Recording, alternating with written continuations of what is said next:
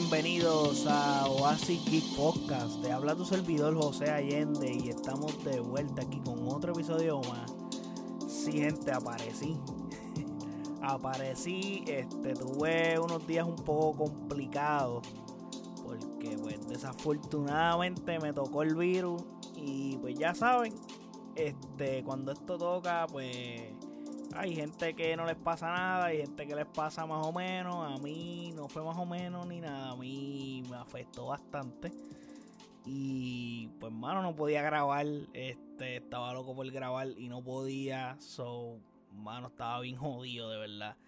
Y pues, mano, hay un cojonal de contenido. Y, mano, hay que hablar. Hay que hablar de estas cosas. So, en estos días va a haber mucho contenido porque hay muchas cosas pendientes en el aire y, mano, toca, toca hacerlo. So, aquí voy a hablar de lo, de lo más atrasado que estoy para entonces ir con lo próximo en siguientes episodios, porque en realidad tenemos que ponernos al día, gente, tenemos que ponernos al día y, pues, mano, son cosas que necesito y quiero hablar con ustedes, hermano, y quiero compartirlas porque pues, me hace falta eh, estas dos semanas y media me jodieron bien cabrón, pero, pero ya estamos aquí.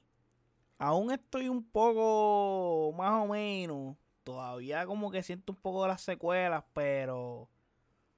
Pero me siento mucho mejor que hace semana y media o dos semanas. So, bueno, ya estamos. Pero antes que nada y antes de hablar de todos los temas que tengo que hablar aquí, este, no olviden seguirme en nuestras redes sociales como AsiXPR en Facebook, Twitter, Instagram. Y de igual forma, puedes pasar a nuestro website o asixpr.com en donde están todos nuestros episodios. Y también están todas nuestras redes sociales, todas las plataformas donde está este podcast. Y también está nuestro, nuestro Twitch y nuestro YouTube. So, puedes pasar por ahí y está toda la información relacionada a este podcast. Es más fácil entrar al website, honestamente. No, no, no es como para promocionarlo, pero se los digo, es más fácil porque todo está ahí. So, es como que clic y ya, todo como que bien easy going. Ahora bien, vi la película de Boss Lightyear, o bueno, Lightyear, porque se llama Lightyear. Pero pues obviamente el personaje es Boss Lightyear. Eh, que lo está interpretando, bueno, la voz la está interpretando Chris Evans, porque la vi en inglés. Eh, yo acostumbro a ver Toy Story en español. Toda mi vida la vi en español. Crecí viendo Toy Story en español. O sea, los que me conocen, o bueno, no todo el mundo sabe, pero por ejemplo, familiares, etcétera, son personas que saben que yo amo Toy Story a un nivel ridículo y absurdo. Es como que es mi película de mi película de animación favorita. O sea, en mi niñez. Full. No, no, no hay película más importante o que haya representado mucho más en mi niñez que Toy Story. En cuanto a animación se refiere, obviamente. Porque hay otras películas que también significaron mucho en mi vida, en mi niñez. Pero Toy Story tiene, un, tiene el podio del número uno en la animación para mí. Y pues, mano, deseaba ver mucho esta película. Me, me demoré en verla, no la pude ver tan pronto salió por, obviamente, por temas de trabajo, etcétera. So, tras que me demoré en verla, justamente el mismo día que la vi fue el día que me comenzaron a llegar los síntomas del virus. So, ¿qué les puedo decir? Al otro día que que la vi, que diga el día siguiente, este, pues mano, me hice la prueba y di positivo y pues, mano, yo dije, diablo, me jodí. Y ya me sentí horrible, me sentí horrible. En el mismo cine estando me sentía un poquito mal, y pero, pero seguí para adelante. La película ha sido en taquilla un fracaso, eso hay que decirlo, lamentablemente. Y es una película que Pixar y Disney... Este, este, invirtieron bastante. So, es una película que pues no le ha ido bien, no como esperaban. Y es triste que ese sea el caso porque el contexto de esta película y la premisa es muy interesante para mí. O sea, el hecho de que esta película sea la película que Andy vio cuando pequeño fue que como que fue la que hizo que él se enamorara de este personaje, para mí está brutal. Que gracias a esta película fue que él también recibió el juguete de Buzz Lightyear. Entonces, pues, partiendo de esa premisa, está súper nice eso. Que también cuando empiezas a ver la película, pues está como que el disclaimer, la aclaración de esa historia como tal. Entonces, esta película para mí. Buzz Lightyear es una animación para adultos, full. Como que, claro, las personas que conocen a este personaje somos ya adultos, mano. Es como que todos son. Podría decir que los de mi generación, que estamos entre los, en los medianos 20, llegando a los 30 y maybe early 30 son de las personas que estamos en este asunto de Toy Story porque crecimos con Toy Story. Esta película es bastante seria. Mm, no es extra divertida como una animación que debe de ser como para niños. Eh, desarrollan los personajes bien a fondo. Y, mano, hace una gran exploración. Hay que decir que el IGL es literalmente una película de ciencia ficción. Full. O sea, siento que vi inspiraciones y elementos de películas como Star Wars, Interstellar, The Martian, A Space Odyssey. Y, mano, esta película tiene un detalle cool y que brega espectacular que son los viajes en el tiempo y te lo explican bastante. Ese concepto de cómo funcionan esos viajes temporales puede ser abrumador para niños. Y Pixar lo hace de nuevo. Porque esta película te hace pensar muchísimo sobre cómo el tiempo se nos va. Y nos hace el propósito, como que, ¿cuál es el propósito de nuestra vida? O sea, es como que constantemente con el asunto de los viajes del tiempo, que quiero hablar sin spoilers, eh, ella te va transportando en tener esa mentalidad o esa retrospección tuya misma de decir, ya, che, mano, como que... Eh, cómo estamos manejando nuestro tiempo y cómo se nos está yendo el tiempo y pues, mano, son cosas que hace que tú pienses bastante. Habiendo dicho eso, pues, con lo compleja que puede ser en muchos aspectos, no sé si realmente esta película haya enamorado a Andy cuando niño. Porque como les dije, esta película parece ser más para adultos que para niños per se. Y maybe si...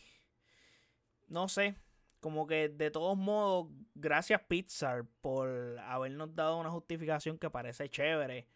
Pero no sé. Es como que está cool la premisa porque lo dije. Pero a la misma vez cuando ves la película y ves cómo van los asuntos, porque en verdad esta película no es nada de lo que yo esperaba. So, me sorprendió y creo que lo que vi me gustó más de lo que yo esperaba porque es como que lo que yo estaba esperando era una aventura para niños y no estaba esperando un viaje así espacial, bien brutal, algo ciencia ficción bien cool. Bueno, para mí es cool. Y algo que me, es más, esta película tiene también las ataduras de que pertenece a Pixar y Disney. Bueno, no tanto a Pixar, porque Pixar hace cosas bastante maduras. Pero tiene esa atadura de Disney. Y pues, mano, si no tuviera esa atadura, realmente esto pudo haber sido mucho más grande y, y pudiera haber tenido una exploración gigantesca en cuanto a los personajes, la historia y temas serios en los que contar, pero también como estamos atados a Buzz Lightyear, como que, hermano, no podemos irnos tampoco tan lejos de lo que significa este carácter para mucha gente. So es como que no, no, vamos a un más o menos, un happy medium ahí. Obviamente en el happy medium pues complicado porque pues la gente le gustan la gente no le gustan los grises, a la gente le gusta ver el blanco o ver el negro, es como que o todo o nada. No le gusta un poquito, ni le gustan no, la gente es extrema, siempre. Te dicen que no, pero la gente en realidad es extrema. So, en este caso, pues pasa algo así. Y maybe si la película fuera más épica, con muchísimas secuencias de acción y menos seria, donde los niños realmente la disfrutan al máximo, pudiera ser algo que cayera perfecto a esas palabras de principio de la película, como les dije, de, del asunto de lo de Andy. Bueno, les agrego que yo fui a verla con otra persona que es adulta y se perdió, o sea, como que en el asunto de los viajes del tiempo se perdió en par de partes porque como que me hizo una pregunta, yo te explico ahorita. Y imagínate, alguien adulto que le ocurra eso y es entendible. O imagínate un niño que son inquietos, dejan de mirar la pantalla por un momento, etcétera. Es como que es una película que hay que prestarle atención. Y en opinión para mí es una gran película. O sea, es una gran película, a mí me encantó, me como les dije, me sorprendió porque no esperaba que fuera tan adulta, cosa que agradezco. Porque, mano, me molesta también que muchas cosas pues se limitan. Se limitan. Y estamos viendo recientemente que por lo menos Marvel estaba en Doctor Strange, decidió ceder y bregar y como que darle el brazo a torcer para darnos un contenido mucho más maduro en dos o tres ocasiones y escenas un poco más, más gore.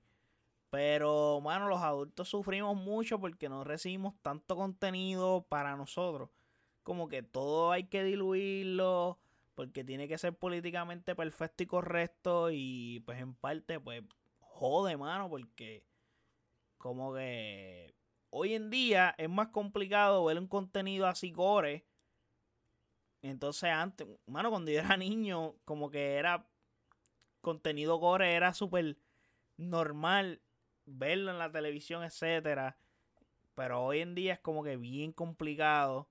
Y, mano, eso es parte de, de, de como que se, ¿cómo se puede decir esto? Este, los padres. Como que los padres son los que tienen que controlar eso. O sea, no, no.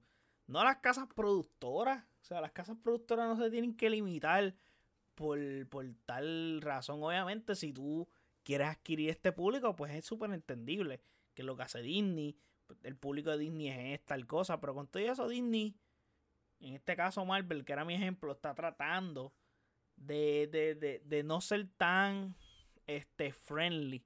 Como que están tratando de, de ser un poco más open en ese sentido y están bregando. Pero sé que la gente tiene esta mentalidad de que si es una animación, debe de ser para niños y pues no. Especialmente si es de Pixar. Todas las películas de Pixar tienen un mensaje gigantesco que solo los adultos entendemos y cachamos. Como Soul, que Soul está espectacular. Y Inside Out, entre otras. Soul. Bueno, para mí me pareció una película genial. Eh, no es perfecta, no es la mejor película que he visto y mucho menos tampoco es como que top 5 para mí las películas que he visto este año, pero fue más de lo que yo esperaba. Eh, me gustó muchísimo y fue, bueno, no, no puedo decir que fue más de lo que yo esperaba, fue otra cosa. Fue otra cosa, o sea, no, no literalmente yo esperaba algo y me diste otra cosa, pero lo otro que me diste me gustó y me gustó más de lo que de lo que si tú me hubieras dado lo que yo esperaba. Porque, mano, es como que me sorprendiste. Y me gustó esa sorpresa porque fue, como les dije, fue una sorpresa grata para mí recibir este este contenido adulto, básicamente. Y ha tenido mucha polémica, que si el beso gay, etcétera, pero no voy a entrar en esos detalles. Pero es súper estúpido. La polémica realmente ha sido súper estúpida. Pero no voy a entrar en esos detalles porque aquí no hablamos de eso. Aquí hablamos de cultura pop, que es cine, eh, series, deporte, de todo un poco. Pero no hablamos de cosas políticas. No, esos temas no me gustan. So, para mí esos temas no son de la cultura pop. Tengo que hablar de Obi-Wan. Obi-Wan se acabó. Y no, no había podido hablar de ella y esto es una serie que yo he estado dándole palos y palos y palos y palos y palos. Y mano, eh, cerró, cerró bien. Cerró bien, tengo que decirlo. Eh, tiene muchos puntos mejorables esta serie. Creo. Aquí voy con spoilers, gente. Aquí voy con spoilers porque es que, mano, ya en los episodios anteriores he hablado de la serie también con spoilers, pero es que ahora, ok, ok, vamos a replantear todo. Ahora que se acabó la serie, que la vimos completa, creo que puedo notar que este proyecto tiene una clara visión de que era una cosa y terminó siendo otra. ¿A qué me refiero con esto? De que esto iba a ser el proyecto original que se había anunciado, güey, era que iban a sacar una película. Pero creo que todo cambió debido a la espantosa recepción que tuvo la película de Han Solo. Que si no más recuerdo, la película de Han Solo, eh, que se llama Solo a Star Wars Story, fue un fracaso brutal. Pero, mano, es que como te digo, Han Solo sin Harrison Ford era ya complicado per se. Y la gente estaba bien receptiva. Con ese hecho suficiente era para que la gente estuviera ya bien piqui. Porque le estabas tocando un personaje súper memorable. So era como que bien difícil que la gente aceptara este personaje. Esa es una. Y dos, creo, por lo menos yo, y lo que he visto en el ambiente, en las redes, nadie pidió una película de Han Solo. Como que nadie le interesaba. Maybe uno que otro le interesaba este la historia, pero mano, creo que la masa no le importaba la historia de Han Solo, como que de dónde salió este tipo, como que creo que tú podías haber hasta contado esa historia no sé, no tenías que dedicarle una película completa. I don't know. No sé. Sí, es un personaje súper icónico, pero Han Solo no, nunca fue personaje principal de Star Wars. O sea, sí, él fue de los protagonistas o de los secundarios más importantes, pero él nunca fue el number one en Star Wars. Los number one eran Luke Skywalker y, y Darth Vader nunca fue Han Solo, so, como que sí, fue un, fue un personaje súper importante, pero ¿por qué no son spin-offs de Leia? Spin-offs de Leia, hay spin-offs de Han Solo, y Leia es una Jedi, so, es como que, pues ahí estaba el asunto, de que, pues hermano, fracasó, y si no me equivoco, la película lanzó para una mala fecha, o sea, es como que déjame chequear aquí rapidito, porque no lo recuerdo muy bien este, solo a Star Wars Story. Vamos a buscar por aquí rapidito en Google. 2018. 2018. Mayo 10 2018. Si no me equivoco. Avengers Infinity War se estrenó como dos semanas antes. Dude, Hacho se murió. Abril, abril 23 literalmente dos semanas. O sea, es como que también la planificación de las estrenos fue malísima. O sea, Disney te, te disparaste en el pie, loco. O sea, es como que los dos. La, dos. Las dos propiedades intelectuales son tuyas. Y tú las tiras a competir entre ellas. Y como que no había forma de que fucking Infinity War compitiera contra este solo Star Wars Story. No había forma. So es como que eh, malas decisiones también. Tuvo un mal timing de fecha. También esa película tuvo problemas en la producción de. Cambió, tuvo un director, el director se fue del proyecto, la terminó haciendo, si no me equivoco, Ron Howard fue el que terminó haciéndola. O sea, es como que. Y él tuvo que hacer muchos parches ahí. Eh, fue difícil, fue difícil. Bueno, la película, el box office, no llegó ni a los 400 millones. So, fue un fracaso. Creo que cuando vieron eso, coño, y tenía un buen casting, o sea, tenían a Woody Harrelson, este, Emilia Clarke, Donald Grover. Eh, bueno, eh, complicado. complicado escracharse como te escrachaste. So, mala planificación. Entonces vieron eso y dijeron, mm, la gente no tiene interés en que contemos estas historias a base de película. También como que, no sé, en esos años este, las cosas con Star Wars estaban horribles. Ahora se está enderezando un poco el barco, poquito a poco, pero creo que Obi-Wan es de esas cosas que son parte de cuando el barco estaba al garete. Y llegaron la administración que está bregando enderezando el barco ahora y arreglaron cosas. ¿A qué digo esto? Porque, por ejemplo, tengo que decir que las referencias, ok. Obi-Wan llevaba toda la fucking serie llamando a Qui-Gon. Y llamando a Qui-Gon. Y llamando a Qui-Gon. Y el problema que hay aquí es que todo, todo, todo, todo lo bueno me lo diste en el último episodio. Todo. Es como que, mano, la serie tiene seis episodios.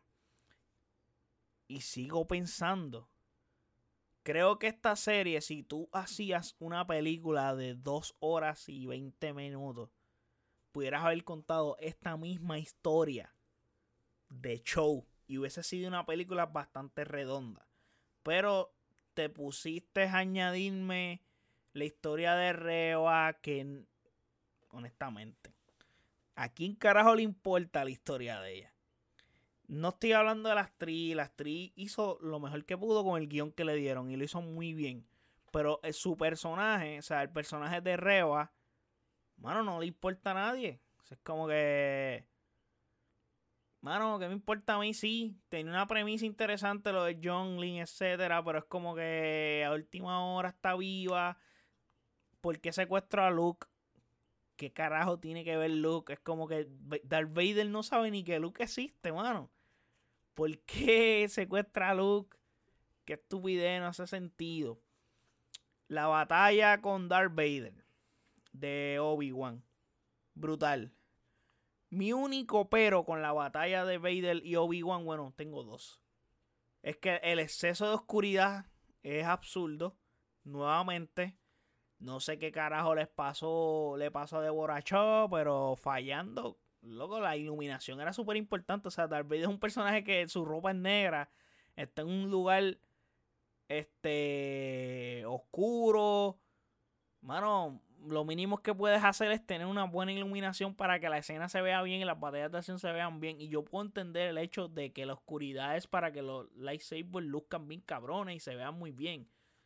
Pero, mano, o sea, en Mustafar, la batalla de Anakin y Obi-Wan se veía brutal. Y había buena iluminación y era en fuego, la lava, etcétera. Y como que todo estaba cool. Pero entonces tú me dices a mí que en esta oscuridad yo tengo que estar descifrando cómo, o sea, ah, y los camarógrafos ni se digan otra vez. Estos camarógrafos, mano, comprenle en trípode. La cámara brincando todo el tiempo. Entonces, como que lo que no puedes ver las cosas claras y no puedes disfrutar la batalla bien porque estás como que peleando tú mismo con la cámara. Porque la cámara está constantemente con, el, con un brincoteo cabrón y tú dices, pero, pero, ¿qué es esto? ¿Qué, ¿Qué pasó aquí? ¿Cuál es la vaina? Y me encabrono. Y es como que esos issues de dirección me enojan muchísimo. Y son los que creo que los que hicieron que esta serie fallara. Fallaron para mí como cosas. Ya, yo he asesinado esta serie bastante. Pero para mí los puntos en los que esta serie falló grandemente fueron en la dirección más bien y en mano en decisiones de la historia como esto de Reba súper extendido entonces, como que. Mano, entonces el Gran Inquisidor, ¿por qué me lo enseñas aquí? Si no compone nada. Sale en dos episodios nada más. Haciendo absolutamente nada. Como que el Gran Inquisidor parece más temible que el mismo Vader en ocasiones. Como que. No lo sé, Rick. Eh, esto está extraño. En verdad.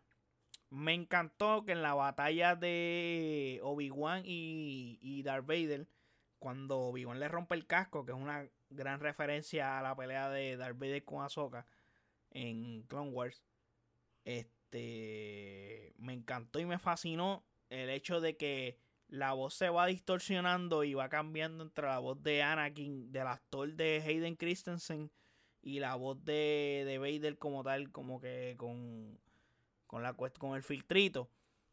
Y me gusta mucho y se ve, y, cuando él dice como que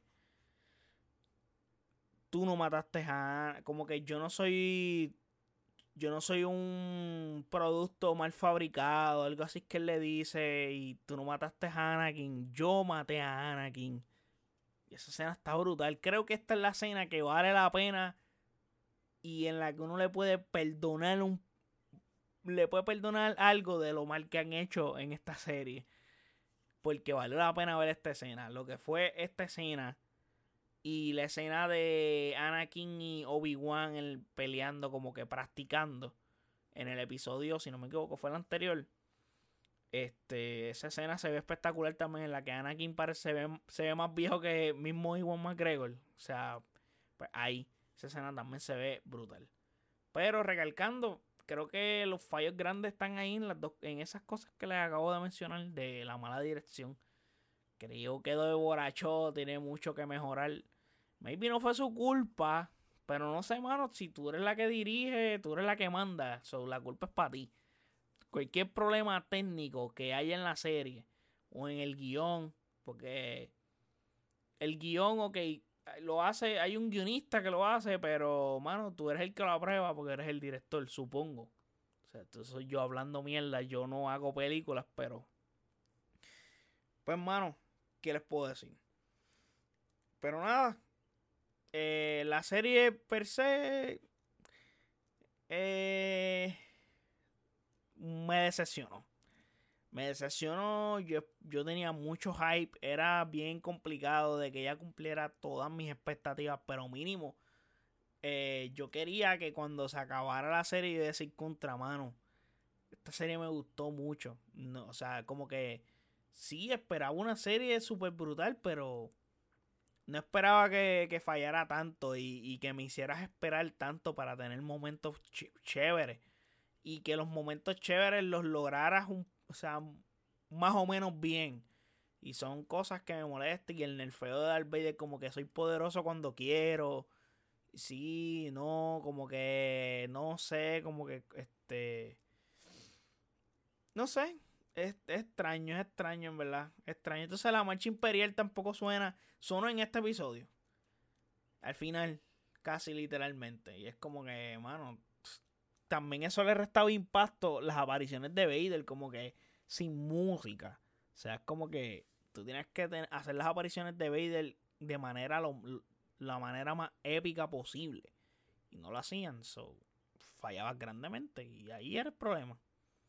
Pero hasta aquí llegamos con este episodio, gente. Ya les di mi, crítica de Obi-Wan y de Lightyear. De Lightyear no les un spoiler para que pues tengan ahí, para los que no la han visto pues, o, los que están esperando Disney Plus, porque estoy seguro que están esperando Disney Plus y sé que mucha gente no la ha visto porque con lo mal que la ha ido en taquilla, pues obviamente no espero que la hayan visto todo el mundo, pero ya saben, a mí me gustó. So, la recomiendo, véanla. Vayan al cine, si todavía tienen la oportunidad de ir al cine a verla, vayan y apóyenla. En realidad siempre apoyen el producto. Porque es bueno. Es bueno apoyar el producto que se hace. Si no, pues hermano, veanla en Disney Plus. No la, no, la vean pirata, por favor. Y nada. Espero que les haya gustado este episodio. Y bueno, esperen pronto muchos episodios más que nos tenemos que al día. muchas gracias. Hasta la próxima. Bye.